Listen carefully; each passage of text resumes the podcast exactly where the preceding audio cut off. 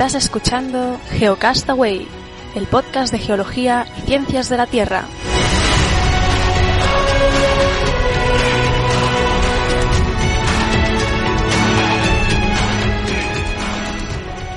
Oh, bienvenidos a Geocastaway, el podcast de geología y ciencias de la Tierra. Hoy es 21 de abril de 2016, edición semanal, como siempre. Conmigo, Vicen. ¿Cómo estás? Hola, muy bien. Aquí seguimos una semanita más, así que a grabar el semanal. Con una noticia destacada, creo que todo el mundo se la puede imaginar. ¿no? Sí, hoy empezamos con el terremoto de Ecuador, que fue, si no recuerdo mal, fue el domingo, ¿no? 17 de abril.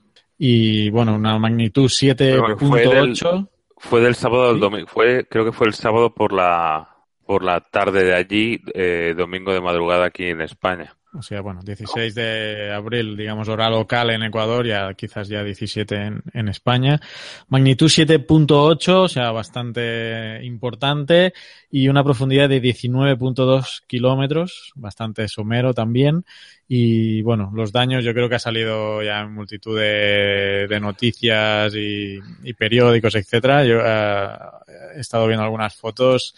Realmente la catástrofe es impresionante. El epicentro ha sido en, a ver si lo tengo bien, Cojimíes y Pedernales, sobre todo esta Pedernales. Eh, leía una declaración del, del alcalde que decía no ha colapsado un edificio, ha colapsado una ciudad entera. Sí, ah. la, las, las imágenes son devastadoras, sí, sí. Uh -huh. Uh -huh. Si quieres actualizo con algún dato, no sé si puedes ir compartiendo alguna foto que tengas por ahí. Ah, ah bueno, te, mira, voy, a, voy, a, empezar, voy a empezar compartiendo la página del USGS, ¿de acuerdo? Ah, muy bien. Sí, para hablar de la localización, yo tenía anotado también, eh, pues el contexto, eh, más Aquí... que nada, un choque de placas, eh, estamos en el, en el anillo de fuego de, eh, del Pacífico, y la placa que involucra ahora ahí en Ecuador tenemos la de Nazca que, eh, que choca, eh, una placa oceánica que pues está subduciendo, se está hundiendo bajo la placa continental eh, sudamericana. Si bien es cierto, no es la parte más uh, más severa esa parte norte de la placa de Nazca, porque los, los mayores sismos se producen, si recordáis, en la zona más, más al sur, Chile y toda esa zona. Pero bueno, pues esta, en esta ocasión y pues por probabilidad pues hemos tenido uno de 7.8 en esa parte norte de la placa de Nazca que no ocurría en 40 años, creo que tengo aquí el último. Sí. Eh, más, más, incluso. 1949 no se producía un terremoto tan, uh, tan devastador en Ecuador. Bueno, pero de, de 7, 7 y pico sí que hubo alguno hace unos 30, 40 años. Eh, igual de 7,8 no, pero bueno, es que creo que tienen registrado uno de 8,8, me parece. De, no sé, he leído varias cosas y igual estoy mezclando cosas, ¿eh? Pero tengo, creo que tenían ahí eh, registrado uno de 8, 8 y pico. Eh, ¿qué, ¿qué, iba a decir? Ahí se me ha ido. Bueno, uh -huh. continúa, continúa. No, entonces. Eh, ah, no, bueno. las, las réplicas, las réplicas, que no solamente ha sido este terremoto, sino que ha habido infinidad de réplicas y creo que ha habido una recientemente también muy de magnitud importante, ¿eh? También. Creo que sí, ha habido una réplica 6 .4, estoy hablando de memoria, pero bueno, sí, sí ha habido esa, esa réplica que van a durar por, por meses, ¿eh? las réplicas ahora en ese, en ese lugar, después de un sismo tan fuerte, siempre, eh, pues siempre hay réplicas de mayor o menor magnitud, en este caso pues hasta una de 6, ¿eh? Y datos eh, sobre daños, pues yo tengo anotado aquí, no sé a día de hoy, lo he mirado ya esta mañana, o sea que deben estar bastante actualizados, más de 500 personas muertas, uh -huh. 2.000, pero 2.000 aún no han sido localizadas, o sea que la, el dato de, de muertos puede, puede ser bastante alto. Uh, también unas 20.000 personas sin que ha perdido la, les ha colapsado la vivienda y bueno, ahora todo el mundo se ha volcado a, a, a en la ayuda, en un principio en, el rescate. Uh, de España estuve viendo que, que, han ido unidades de bomberos con perros detectores, ¿no? De, de, personas de aquí, incluso de aquí El Salvador, de las, de los países vecinos, uh, han, han ido también algunas brigadas de de salvamento a, a, ese momento que, que, bueno, que dice todo el mundo que las primeras 48 horas son las críticas para poder encontrar personas aún con vida entre los escombros. y ya ese periodo ya ha pasado. Así que ahora eh, lo que toca es la reconstrucción y bueno, primero la rehabilitación, ¿no? En gestión de riesgo hablamos de rehabilitar en un, en un primer momento, eh, es decir, todo lo que ha colapsado ah, y la infraestructura básica, intentar provisionalmente, y aquí está el detalle, ¿no? Eh, provisionalmente eh, pues ponerlo a funcionamiento, si se ha caído un puente, poner un puente ahí provisional para que pueda transportar la gente, mm, llevar energía nuevamente como sea, o sea, en esta fase es como sea, rehabilitar un poco. Agua, potabilizadoras de agua, muy importante. Potabilizadores, claro, todo el tema ese, porque claro, ese es otro tema, ¿no? El tema sanitario también va a haber que ver cómo, cómo evoluciona si no, si no rescatas los cadáveres se pueden dar lugar a, epidemias por, por, la putrefacción y todo eso, contaminación, de eso es muy frecuente también, eh, que después de una catástrofe de este tipo vengan problemas sanitarios de, relacionados con la salubridad. Y pues eso, entonces esa es la fase ahora primordial y lo que quería comentar es que después debería venir la reconstrucción, ¿no? Nosotros que hemos trabajado en El Salvador, sobre todo, hemos visto muchos eh, puntos o muchos lugares en que se han quedado con infraestructuras post-desastre que han quedado permanentes ahí y, y, no debería ser así, ¿no? Pero muchas veces suele pasar, ese puente provisional acaba siendo permanente, esa infraestructura de energía mm, que obviamente no, no es adecuada a, que en su momento cumplió para esas necesidades de la post-emergencia, pero que luego debe readaptarse a, la situación, pues se queda de forma también eh, preliminar. Entonces, bueno, toda esa fase eh, debe, debe cumplirse con, con detenimiento y, hacerse bien. Ah, Quiere decir que las, las imágenes de Pedernales que, que sale eh, aéreas así, que son sale totalmente devastada la ciudad, prácticamente se ve algún edificio en pie, pero la gran mayoría están, están en el suelo. Eso es, es bueno, espectacular, o sea, espectacular en el sentido de, malo, ¿no? Y, y una frase que ya es eh, una de las frases que he leído, ¿no? Que, que realmente eh, los terremotos en sí no son Uy, te estoy perdiendo. Te perdí, te perdí. A ver, a ver. ¿Qué decías de Pedernales? No, que, que, que, es, que es sobrecogedor las imágenes de Pedernales que prácticamente están todas las, todas las, los edificios tirados al suelo, hay muy pocos que hayan aguantado en pie. No sé si hay de los que quedan en pie estructuralmente si serán viables o habrá que terminar demoliéndolos también y es una ciudad totalmente fantasma, como decía el alcalde, ¿no? Es decir, se ha venido abajo el prácticamente yo creo que el 70 al 80% de no solo de las infraestructuras, sino de las de las viviendas de, más de una altura es algo increíble. Estoy compartiendo, bueno, ahora en mi YouTube, o sea, los que estén en YouTube estoy compartiendo alguna foto, ¿no? también eh, de Ecuador. Y hay otra en el mismo artículo que estoy leyendo y quería comentar esto por encima de Japón, porque el, el día 15 de abril, creo que el día antes, hubo otro sismo de 7, de magnitud 7 en Japón, que también hubo ahí varias eh, víctimas y pues algún artículo o algún comentario por ahí sale, ¿no? Bueno, ¿tendrá vinculación los dos sismos? Entonces eh, ya han, salido algunas entrevistas, algunos comentarios al respecto y, y, aclarar ese tema, ¿no? Que no, no tienen mm, relación entre sí los dos, los dos sismos. De hecho, pertenece incluso a placas a, placas tectónicas diferentes, ¿no? Y, y, a veces se tiende a pensar que, que un evento desencadena a otro y, en esta ocasión, al menos en esta, eh, no, pues no tiene nada que ver. Ya están estudiados, ¿no? La, probabilísticamente o estadísticamente la cantidad de sismos de cada magnitud que suelen ocurrir cada año y bueno, pues eh, ya eh, ha coincidido la, en, en la, la, jugada de dados, pues que han salido dos eh, dos veces la, el mismo número, ¿no? Asimilándolo con un poco con el, con la estadística o con, con el juego de, de, tirar un dado, pues dos veces sale el mismo número. Eh, la probabilidad existe y en esta ocasión, pues ocurre uno de magnitud 7 en Japón y al día siguiente, pues uno de 7.8 en, en, Ecuador. ¿no? No, no hay que buscarle más, más vinculación que la mera coincidencia. No sé si tienes algún dato más sobre Ecuador o alguna Esta, foto. Bueno, estaba compartiendo, no sé si se ve, si estoy, estaba compartiendo un vídeo, no sé si se ve. El edificio, ¿no? No, sí, bueno, es que realmente es un vídeo, pero no sé, no sé, no sé si subiendo la calidad. Creo que un dron, ¿no? Debe ser un yo- dron que usaron. Es un dron, sí. ¿Se ve? No sé si se ve. Sí, o sea, va poco un a poco pero se va moviendo, sí, no, no, las, pero sí es devastador las imágenes. Y, y lo que... Ahora estoy saliendo. eh, no me deja volver. Ay, vaya por Dios. Quería... Lo que quería... Bueno, quería comentar, me ha parecido... eh, vale. Quería comentar, eh, encontré una página que me llegó también un link por, por otro sitio que se llama Hiper- Hipertextual. eh, lo pondremos en el Delicious y en el que creo que tiene varios gráficos, está bastante bien explicado, tiene algún GIF, algo animado y, y hab- habla, bueno, el título del artículo es porque se produjo el terremoto en Ecuador, pero realmente es un poco, hablo- empieza hablando un poco de la tectónica de placas, de un poco cosas básicas.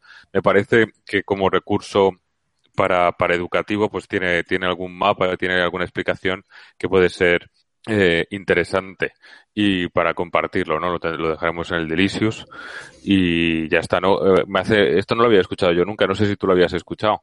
Comparan, eh, explican la tectónica de placas eh, con el ejemplo de la teoría de las galletas y las natillas. Hablan del manto como si fuese, digamos, la natilla y las placas como las galletas que están flotando arriba y que se pueden desplazar o se pueden ahí, mover ahí arriba. ¿Ah? Eh, Pues mira que no lo había... No, yo no lo había no, he escuchado Mira que he nunca. explicado a veces las placas tectónicas a Pues un montón pues- de gente y... Pues lo explican así, ¿no? Como, ¿eh? y que hay cierto movimiento que no es, eh, que, pero que está, ¿verdad? Está, la galleta está medio pegada a la natilla, pero algo puedes moverla. Bueno, está, parece por lo menos un símil que no había escuchado nada curioso, ¿no? Y Bueno, un par bueno. Lo pondrás en Delicious, ¿no? Porque voy a leerlo y voy a... Lo voy a, voy a coger la idea para mis próximas explicaciones. y un par de, bueno, pues eso de GIF y tal, un poco explicando varios puntos de vista de cómo subduce la plaga de Nazca sobre la sudamericana, un poco todo eso, ¿no? Eh, relacionándolo también con alguna otra cosa, pero bien. Y, y nada, eso que lo que quería comentar. Muy bien, pues nada, hasta aquí las noticias que, bueno, tocaba, ¿no? Por, por todo lo que ha pasado y sobre el terremoto de, Ecuador. Es probable que tengamos que, mm, que seguir actualizando, lamentablemente, algunos datos de, víctimas en el futuro y, y, y seguro que seguiremos oyendo de, de réplica. Ah, pasamos a otra noticia un poco más alegre. Si hablar de dinosaurios supongo que alegra a todo el mundo, sobre todo si veis Jurassic Park, la primera parte que es la única buena. Em, sí, porque las demás, bueno, la última, en fin. Ah, el estudio, eh, vuelvo a los dinosaurios, creo que esta es la tercera noticia en menos de un mes que hablamos, ¿no? La primera era sobre ah, sobre la sobre la península del Yucatán y no recuerdo cuál era Sí. la primera. La segunda Sí. era que iban a perforar y hoy vengo con esta noticia que ha salido un estudio, ah, pues que dice que los dinosaurios ya se estaban extinguiendo antes del impacto del, del asteroide. Los que estéis en YouTube, estoy compartiendo una de las gráficas del, del estudio que está en eh, está público, o sea, se puede en esta ocasión está, es un estudio abierto para poder leerlo y de hecho, estaba pensando, voy a escribir un poco la noticia, pero le voy a comentar a Fernanda, que es la paleontóloga aquí experta, que, que para el mensual no sé de qué tenía pensado hablar, pero bueno, se lo voy a, le voy a pasar el link para que a ver si puede ya ampliar un poco más eh, este tema porque eh, pues es interesante, ¿no? Yo solo os voy a comentar por encima un poco eh, la noticia que ha salido en, en- concretamente en, en la vanguardia, que aquí aprovecho para rajar porque cada día me, cada día que pasa veo noticias más pseudocientíficas en, en- en ese periódico y me, me estoy poniendo de los nervios, pero bueno. En el, en el, en el país también ha salido esta noticia. Yo no, no entré en detalle, pero también salió. Y quiero aprovechar para que, que va mejorando lo de escala de Richter y magnitud y todo eso, pero todavía puedes escuchar escala de Richter en, en las televisiones españolas, ¿eh? Todavía se escucha, ¿eh?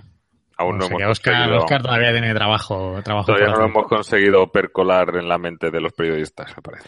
Muy bien, pues eh, esto, lo que decía, el estudio que lo ha llevado, lo han llevado dos universidades, eh, la Universidad de Reading y Bristol, ah, en, esto está en Inglaterra, con eh, Manabu Sakamoto como líder ¿no? del, del estudio, y se ha publicado en la revista Proceedings of the National Academy of Science of the United States of America, que muy intuitivamente pues han decidido abreviar y poner PNAS en la PNAS, porque decir todo lo otro te lleva un día. Y esto se ha, se, ha, se ha, publicado ahí y pues como digo menciona ya que los dinosaurios se estaba, ya estaban en declive evolutivo decenas de millones de años antes del impacto del asteroide. Um, en la vanguardia, como digo, que es donde he sacado la noticia, pues han ido a entrevistar a un paleontólogo eh, Albert Sellés, que comenta que, pues, que el estudio refleja que ya había una pérdida de diversidad y de especiación y eso hace pues que te cueste sobrevivir porque pierdes la capacidad de adaptarte a, de forma eficiente a los cambios del entorno y eso te hace tener pues más números para extinguirte. Si ya estabas perdiendo capacidad evolutiva y te viene el, el impacto del asteroide, pues ya eso acabó ya de rematar, ¿no? El estudio eh, usa un método estadístico, un análisis estadístico de registro fósil y concretamente del ritmo al que pues aparecían nuevas especies de dinosaurios uh, por millones de años y cómo eso cambia a lo largo del tiempo, lo que les ha permitido determinar con qué rapidez pues cada grupo aparecía y, y desaparecía. Los que estés en YouTube estáis viendo esas gráficas, ¿no? De, de... Pero vamos, uh -huh. según esto, habían el máximo fue en el Cretácico. Justo llegaron como a la máxima expansión en el Cretácico, no pregunto. Bueno, el gráfico supongo que es el número de, de registro fósil ese, ¿no? O sea, tampoco... Eh... Sí, pero la, la, como que la curva, ¿no? Va de Triásico, Jurásico, va creciendo, llega al Cretácico, toca el máximo y empieza a decrecer, ¿no? Sí, sí, eso aparentaría, es lo que aparenta el gráfico. Bueno, incluso estamos pues... hablando del KT, estamos hablando de que, bueno, justo habían llegado a su máximo justo ahí, ¿no? Eso parece, ¿no? Más o menos. Sí, bueno, después también ahí empieza, no sé, no, no me preguntes ese detalle porque como digo, eh, me la he leído por encima. Y ah, bueno, pero que es, ah, que es, no, es Early Cretacic, ¿no? Que es que, vale, vale, está haciendo, como que llegaría al máximo alrededor de los 100 millones de años. Más sí, porque el límite de, el límite de derecho de la gráfica es el límite. Es el KT, ¿no? ¿no? Es el KT. Creo. Entonces ahí ya estaban un poco descendiendo. Pero como digo, le voy a pasar la noticia a Fernanda para que pues, ella es la paleontóloga y nos lo, nos lo uh, detalle mejor, ¿no? Solo quiero recalcaros aquí declaraciones de, de los científicos. Sakamoto, por ejemplo, el, el, líder del estudio. Los resultados de nuestra investigación sugieren que las especies de dinosaurios se estaban extingui extinguiendo a un ritmo superior al que nacían nuevas especies 50 millones de años antes de que el asteroide cayera a la Tierra, que supongo que eso es lo que refleja la gráfica. Que, que, 50 millones antes ya empieza esa curva a descender. Y, pues, incluso también eh, pues pueden discernir entre, entre varios grupos, ¿no? De, de, dinosaurios. Eh, también han visto diferencias, como digo, entre los patrones de pérdida de diversidad. Los por ejemplo, los saurópodos, los herbívoros eh, de larguísimos cuellos y enormes proporciones estaban en un declive muy rápido, mientras que los terópodos, a los que pertenece el, el T-Rex, sufrían una caída más gradual. Y también menciona que aunque el impacto del asteroide puede que fuera el detonante último de la extinción de estos animales, los dinosaurios habían estado perdiendo ventaja como especie dominante en la Tierra durante decenas de millones de años. Y para finalizar, una última declaración de, de Peras Sallés, de, perdón, de, sí, de Sallés, uh, que menciona o pone la, la, pregunta de, bueno, en el estudio uh, no queda claro qué hubiera pasado en el escenario que dibujan si no hubiera caído el asteroide se hubieran extinguido de forma natural los dinosaurios o, o, hubieran seguido uh, hasta nuestros días. ¿Hubieran, hubieran evolucionado los mamíferos de la misma manera, porque bueno, el nicho, recordemos, ¿no? Que los mamíferos ocuparon, digamos, el, el nicho que dejaron los, los dinosaurios después de la extinción y pues no sabemos qué hubiera pasado o se plantea esto el, el paleontólogo eh, Albert Salles. Bueno, como digo, eh, noticia pues, curiosa que le voy a pasar a Fernanda, nuestra paleontóloga, y que a ver si, si para el mensual, pues ella en su sección, pues mmm, puede detallarnos más, ¿no? Y ya está. Esta era mi, mi noticia. Tú, tú, tienes tus noticias del fracking y yo sí. tengo mi noticia. Parece que me estoy especializando en las noticias de, de, de los dinosaurios y el impacto del meteorito. Hoy tenía una del, un, un, par de fracking y al final no, no, las he puesto. Mira tú por dónde. Bueno, yo tengo una al final un poco. So, no es bien, bien de fracking, pero bueno, relacionada con el tema energético que quizá te guste. Mira, voy a dejar, voy a hacer tres rapiditas, eh, porque esto ya lo hemos hablado y no sé si, si ya lo hemos traído. Yo creo que igual estaba pensando y ya lo hemos traído. Pero bueno, el tema es que eh, eh, los del Jet Propulsion Laboratory de Pasadena de la NASA con el GRACE, con el Gravity Recovery and Climate Experiment, o con los satélites del GRACE, han sacado, eh, para los que estáis viendo en YouTube, es un mapa aquí de California, y se ve esta mancha roja. Esta mancha roja a lo que hace referencia eh, de los datos del, del, de, del satélite este de graviometría, lo que ellos te, el estudio ha caracterizado es la sequía de California, que ya hemos hablado más de una vez, y la han, y la han eh, valorado en tres años en 11 trillones de galones de agua, es decir, 42 kilómetros cúbicos, ¿eh? 42 kilómetros cúbicos, que está, está perdiendo del orden de 15 kilómetros cúbicos cada año eh, por culpa de la sequía.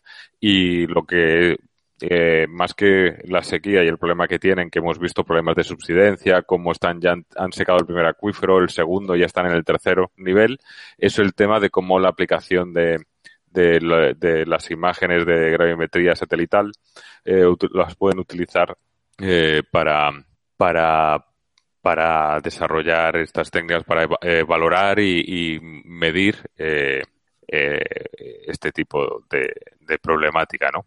Porque California precisamente es un sitio donde hay mucha mucha información eh, y de campo, pero en otros sitios no era una noticia que en principio no, no tenía pensado tampoco dar, pero he estado también encontrado una sobre sobre el sobre mapas 4D del Rift en, en África. El tema es que es muy técnica y tampoco se ve muy muy allá, ¿no? Estos tres mapas de aquí, que son creo que los más importantes, marcan la cómo se ha cómo se ha, eh, digamos, distendido el RIF en, en África. Eh, eh, el primero, el de la izquierda, en la dirección, creo que es este-oeste, el segundo norte-sur y la tercera sería en, en, vertical, las deformaciones. Sí, aquí Pero, se ha quedado con lo de California, ¿eh? Al menos yo estoy ah, ¿Se ha quedado? Eso. Bueno, es que yo creo que le cuesta, a veces le cuesta. Bueno. Ah, bueno. Bueno, pues de igual, tampoco era un tema que, que quería entrar mucho. Continúo eh, con otra noticia. Eh, esta, esta sí que se ve. Esta se ha cambiado. Sí, sí. sí. Uh -huh. Bueno, y es una glacióloga que aparte de ser glacióloga le gusta la espeleología y bueno, aquí es un artículo sobre, sobre su trabajo y con varias fotos para los que nos estés viendo en YouTube, pero el tema es que digamos que hace espeleología dentro de los glaciares y, y, y aparte eh, aparte, claro, toma sus registros, toma sus medidas. Habla, por ejemplo, de que entró en un glaciar en el 2010, ha vuelto a entrar este año en el 2016, lo hace ya en la época de deshielo, va midiendo cómo va variando, cómo eso. Entonces, eh, bueno, cuento un poco su historia, la relación entre la espeleología normal, la glaciología y todo eso y cómo se ve, cómo es eh, trabajar dentro de un glaciar. Sobre todo, ella entra eh, después de la época de deshielo. Eh, y bueno, eh, las imágenes son impresionantes, el tema es, además es totalmente cambiante y cómo esos textos estudios también nos pueden ayudar a entender los, la, la, evolución de, de, la fusión del deshielo y de, de, ¿no? de la, la, que se licúe el agua del, del glaciar eh, de cara al cambio climático. ¿no? Hay algunas imágenes por ahí que, que son bastante interesantes. Y para terminar, hoy tampoco tengo muchas cosas. Esta noticia, que más que nada tampoco es ninguna cosa del otro mundo, pero me da la, la, la, la atención, y es que unos científicos eh, británicos y creo que también algún americano, eso no es, me ha parecido leer que había algún americano, ah, sí, la he han tenido que ir, han tenido, han, han podido ir a, a, Corea del Norte a estudiar un volcán que está en erupción. Y bueno, un poco los problemas, eh, desdramatizando, el artículo es bastante, tampoco entra en muchas cosas eh, técnicas. Hablan también de que a la hora de trabajar realmente han trabajado con los científicos de, Corea del Norte y que por muchas bromas que se hagan en, la, Internet eh, digamos que es personal serio, cualificado y que disponen de, tienen, que sí que tienen eh, tecnología desfasada, ¿no? Que está totalmente fuera de, fuera de, de, los avances actuales y de hecho uno de los problemas que han tenido es que querían llevar un, un material, o sea, un, una, ya lo diré, un detector, una máquina, pero no se lo han permitido por, por el tema de las sanciones de tecnología a Corea del Norte y ese equipamiento, equipamiento se puede utilizar para detectar submarinos. Entonces, eh, porque lo que querían medir eran eh, las cámaras magmáticas y las características con, con los campos magnéticos y esa, ese, ese equipo no se lo han permitido, no se lo, no se lo han permitido llevar al Corea del Norte por el tema del bloqueo para que no puedan coger esa tecnología y utilizarla para detección de submarinos en, en un uso futuro uso militar. Y han tenido que buscarse otras formas de hacerlo. Eso sí que lo cuenta el estudio, pero vamos que han tenido muy buena relación con, con los científicos norcoreanos y que bueno que es un volcán muy activo que ha tenido en el pasado ha causado muchas muertes y que es importante tenerlo digamos controlarlo y estudiarlo. Que hasta hace relativamente poco solamente había información eh, porque está justo en la frontera con China de la parte china pero claro no está está relativamente cerca pero no lo suficientemente cerca para caracterizar de forma correcta el, el volcán y tenerlo monitorizado, que es lo que han tratado de hacer este equipo de científicos y romper un poco esa barrera que, que actualmente hay con Corea del Norte y iba a decir prácticamente y el resto de países. Y yo con esto he terminado. Vale, me queda a mí una noticia, creo que estamos, nos quedan tres minutos todavía. Y bueno, estas, estas son esas noticias que te pone de mala leche, supongo, al menos a mí, porque bueno, eh, aunque son cosas que ya uno sabe, ¿no? Son como estos los papeles de Panamá, ahora todo el mundo se indigna, pero ya se sabe que existía eso y ahora empiezan a hacer leyes en contra, ya, ya lo sabías eso.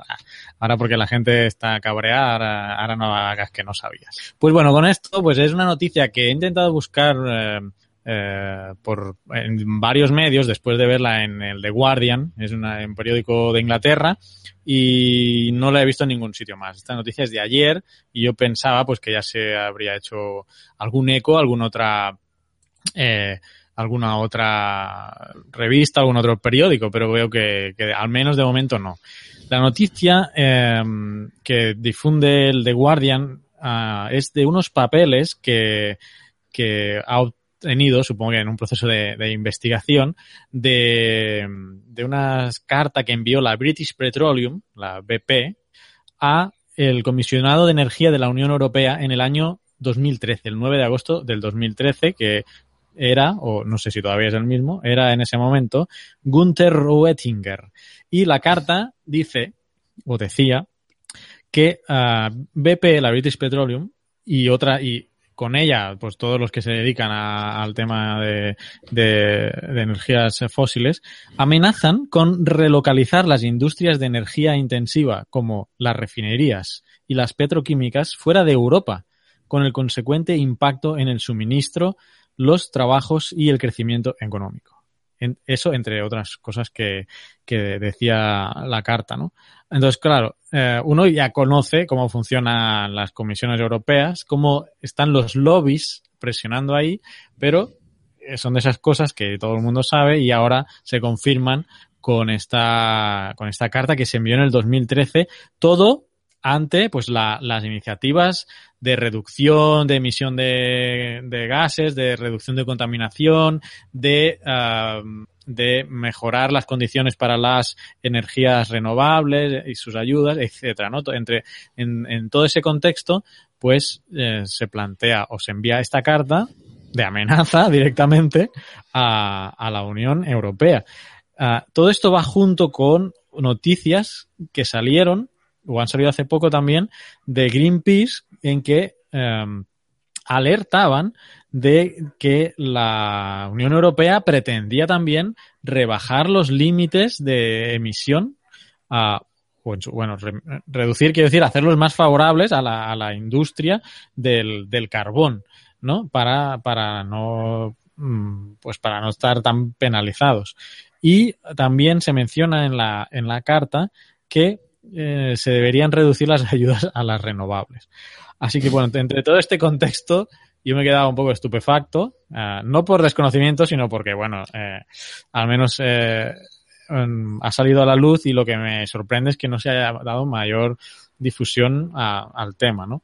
La, la, la, cuestión es que pues la, la BP la tenemos como esa empresa eh, que, que está haciéndose su traslado a energías renovables, ¿no? energía verde, pero al final ya vemos dónde acaba todo, ¿no? Al, al money.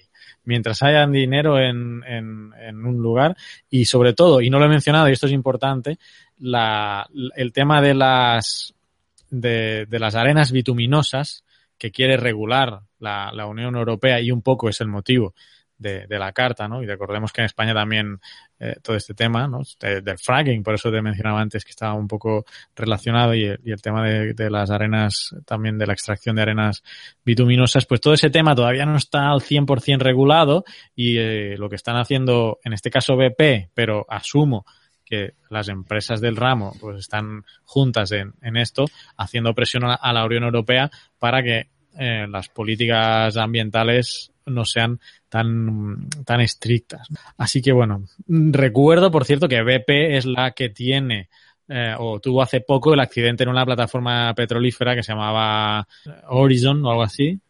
Aquí en la noticia aparece en algún, en algún lugar. Eh, pero bueno, tuvo el accidente en una plataforma petrolífica hace, hace no mucho. O sea que eh, la Deepwater, la Deepwater Horizon. O sea que eh, por mucho que quieras lavarte la cara, la, realidad te acaba, te acaba golpeando. Y estos papeles que The Guardian ha puesto ahora a la luz, más los desastres de las plataformas petrolíferas, pues bueno, te vienen a, desmitificar un poco todo este tema de, las energías renovables en estas empresas que mientras haya algo que explotar en tema de, petróleo, pues van, van a seguir hasta, la, hasta sacar la última gota, claro. Que no digo que no tengan que hacerlo, solo que me parece, mmm, eh, bueno, lamentable que, que amenaces con eh, relocalizar tus industrias solo por, por no cumplir unos estándares eh, pues más eh, ecológicos que lo que pretenden es beneficiar la salud de, de las personas que no suelen ser o no se suelen caracterizar por ser eh, extremos, digamos, ¿no? Quiere decir que lo que hablas, ¿no? Es decir, no, no, ni siquiera a veces ni siquiera es impedir o, o prohibir determinado cosa, sino el que eliminen las ayudas a las renovables cuando es una energía que, que va a ser el futuro y que necesita la ayuda para poder desarrollar, para poder desarrollarse y que sea todavía más eh, eh, con un mayor rendimiento, un mayor aprovechamiento ¿no? de lo que hay, por ejemplo. ¿no? Eh, es un poco también absurdo, ¿no? Sí, sí no, bueno, en la noticia especifican no. eh, concretamente el caso de Alemania, que creo que es uno de, las, de los países que tiene mayor, mayor subvenciones a renovables, y entonces eh, estas industrias están un poco uh, descontentas con, en este caso, Alemania por, por su gran apoyo a, la, a, las renovables, ¿no? Más o menos venía a decir eso la noticia. Pero bueno, veremos, veremos a ver cómo, cómo evoluciona. Pero bueno, como digo, eh, ya sabemos cómo van el tema de los lobbies y cómo presionan, eh, se reúnen y van los, me atrevería a decir a, hasta los maletines por, por Bruselas. Así que bueno, nada, nada que no se supiera. Bueno, eh, de hecho, la noticia que no he querido, que no, eso era una noticia porque estaba muy relacionada con la campaña de Estados Unidos, porque Bernie Sanders, que es uno de los candidatos demócratas, aunque parece que lo tiene bastante difícil frente a Hillary Clinton, quería prohibir el fracking. Y entonces era un análisis de la revista Forbes o de, de un articulista por la revista Forbes de lo que podría implicar para Estados Unidos eh, prohibir el fracking dentro de Estados Unidos. Porque lo que decía en la revista es que en, el 2015 el 51% de la producción de petróleo eh, de Estados Unidos provino del fracking ya. Y que, que si lo prohíbes, tendrían que aumentar tanto las importaciones, por lo tanto el precio del petróleo, del combustible en Estados Unidos aumentaría. Era un poco así el resumen. Uh. Sí, sí. Creo que, por cierto, ayer me escuchaba que estaba subiendo otra vez el precio del... Está, está en máximos de los últimos años o dos últimos años, y ya, ya. Por eso. Bueno, este tema de energías vamos a tener que seguir eh, eh, llevándolo aquí de cerca para porque va a ir va a ir evolucionando. Y a ver si alguna otra periódico se hace eco de, esta noticia que me parece bastante importante como para que salieran más medios esta noticia de, del The Guardian. ¿qué iba a decir? iba a decir dos cosas. Una que había prometido hablar del tema del agua en El Salvador y lo voy a llevar para el mensual, voy en, en, la intro, porque todavía las cosas están evolucionando. Se quieren ventilar aquí al, al director de la empresa de agua, se lo quieren cepillar por, por la mala gestión. Eh, bueno, entonces mm, voy a ir recopilando más datos y para el mensual a ver si tengo el panorama completo porque está en evolución todavía. O sea, esto, esta semana puede haber más novedades. Y la otra es que, bueno, hemos, hemos recibido ya algunos, eh, algunas reviews, algunos eh, comentarios en, en iTunes. Eh, ya tenemos unos tres, pero bueno, recordad, eh, cuando lleguemos a 10 haremos haremos el sorteo. Esa era la idea inicial. Espero que no tengamos que llegar a diciembre para tener 10 Mm, comentarios. No nos hemos puesto, no nos hemos puesto la camiseta de Geocastaway, se nos ha olvidado. Hoy no nos- Para el próximo semanal. Sí, sí, que está Porque el sorteo. siguiente es mensual. Di, di. El siguiente es mensual, ya, y es, y no es en vídeo, eh, para el siguiente semanal. Sí, bueno, a ver si nos va el blap. Va- haremos el intento para estar en directo mientras grabamos el mensual, pero bueno, no prometo nada. Eh, de todas formas, intentaré hacer un Periscope horas antes del mensual para, eh, bueno, para comentar de qué vamos a hablar en el programa y, y hablaros a ver si nos va a ir el blap o no, que luego hará lo que quiera la conexión de internet al- en el último momento.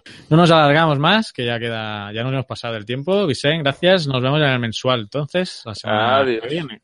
Adiós.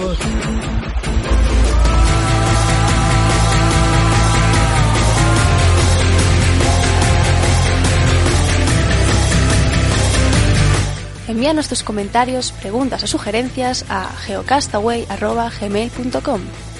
Puedes escribirnos en nuestra web geocastaway.com. Búscanos en Facebook y en Twitter.